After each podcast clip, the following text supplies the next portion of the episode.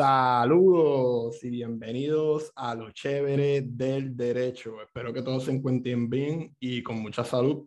Este, les hago un mini video, eh, hace tiempo que no la hacía uno, en donde resumo la orden que bajó el viernes con relación al aborto y, y el SBA 8 eh, de Texas. El Supremo Federal decidió este viernes darle un trato expedito a las controversias de los dos casos.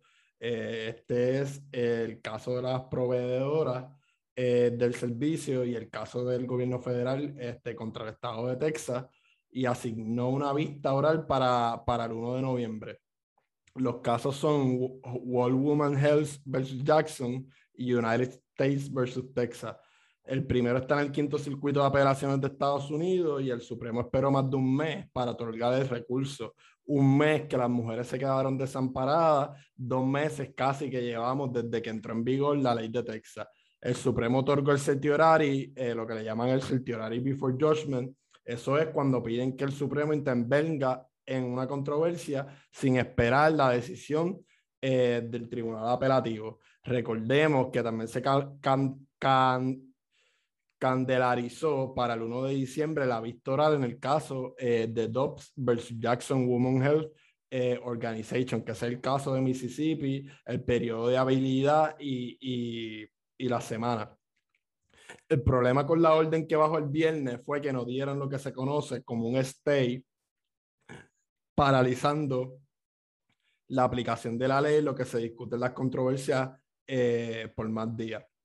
¿Qué significa esto? Recordemos que durante el Child Docket decidieron negar atender la controversia de CB8 y paralizar su aplicación y hubo cuatro jueces que hubieran emitido eh, eh, un injunction ah, para paralizar la aplicación y la entrada en vigencia del SB8 en lo que eh, se discutían los méritos a profundidad del caso.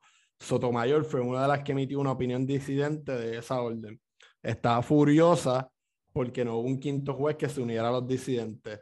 y, y qué sigue pasando ahora, que ella muy bien lo explica, voy a leer un, un, una parte de su disidente es que van a seguir pasando los días y las mujeres van a poder, eh, eh, van a seguir eh, pasando los días y, van a y, va, y no van a poder seguir, no van a poder hacerse un, un aborto en Texas.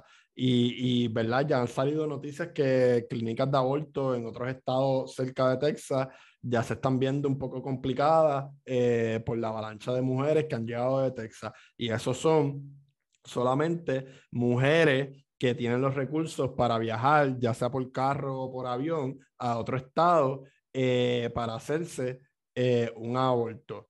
Por segunda vez, el Tribunal Supremo decide no cumplir con su deber y proteger un derecho constitucional. El Supremo expresó lo siguiente. In addition, the application is treated as a petition for a writ of certiorari before the judgment, and the petition is granted limited to the following question. Uh, may the United States bring suit in federal court and obtain injunctive or declarative relief against the state, state court judges, state court clerks, other state officials, or private parties to prohibit SBA from being enforced. La orden estuvo acompañada de una opinión concurrente y disidente de la honorable jueza Sonia Sotomayor. Eh, la situación que están pasando las mujeres eh, no pudo ser descrita de mejor forma eh, por Sotomayor. Déjenme buscar aquí. Mm. Sotomayor escribió, there, is no dispute that, dispute that under the Constitution present, uh, under the court's precedents, women have a constitutional right to seek abortion care prior to viability. As noted, SBAO 8 was created to frustrate that right by raising seemingly novel procedural issues, and it has precisely uh, intended for that effect. Uh, under such unique circumstances, the equities plainly favor a status relief while this court sorts out these issues. Every day that SBA remains in effect, is a day in which tactics are rewarded. And every day the scheme succeeds, increases the likelihood that it will be adapted to attack other federal constitutional rights. There are women in Texas who became pregnant on or around that day that SB 8 took effect. As I write this word, some of those women do not know they are pregnant. When they find out, should they wish to exercise their constitutional right to seek abortion care, they will be unable to do so anywhere in their home state. Those with sufficient resources may spend thousands of dollars and multiple days actually seeking care from out-of-state providers so overwhelmed with Texas patients that cannot adequately serve their own communities. Those without the ability to make this journey, whether due to lack of money or childcare or employment flexibility or the myriad other constraints that shape people's day-to-day life, may be forced to carry to terms against their wishes or to resort dangerous methods of self-help. None of this is seriously in dispute. These circumstances are exceptional. Women seeking abortion care in Texas are entitled to relief from this court now. Because of this court's failure to act today, that relief, if it comes, will be, will be too late for many. Once again, I dissent. Ella, me, pobrecita, debe estar furiosa.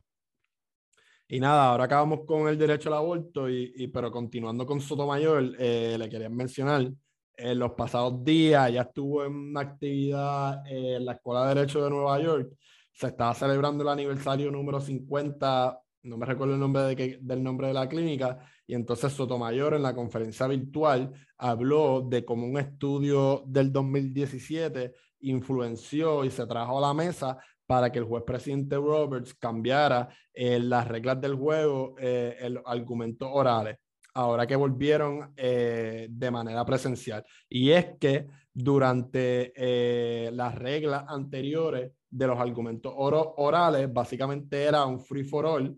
Tú empezabas a hablar y empezaban a, hacer preguntas a los jueces y preguntaba un juez y podía interrumpir otro y preguntar otro, y, o podía un juez interrumpirte a ti rápido eh, y hacerte una pregunta. Y pues estas reglas están diseñadas para que no interrumpan abogadas mujeres que litigan en el tribunal y para que no se interrumpan a, a las otras eh, mujeres que están eh, o que son miembros del tribunal, que hay tres, que son Kagan, eh, Barrett y, y Sotomayor. Este estudio se llama Justice Interrupted, The Effect of Gender Ideology and Seniority at Supreme Court Oral Arguments. Eh, les voy a poner el link en el description y, y el estudio es del 2017. Nada, gracias por su patrocinio como siempre. Live, love and prosper.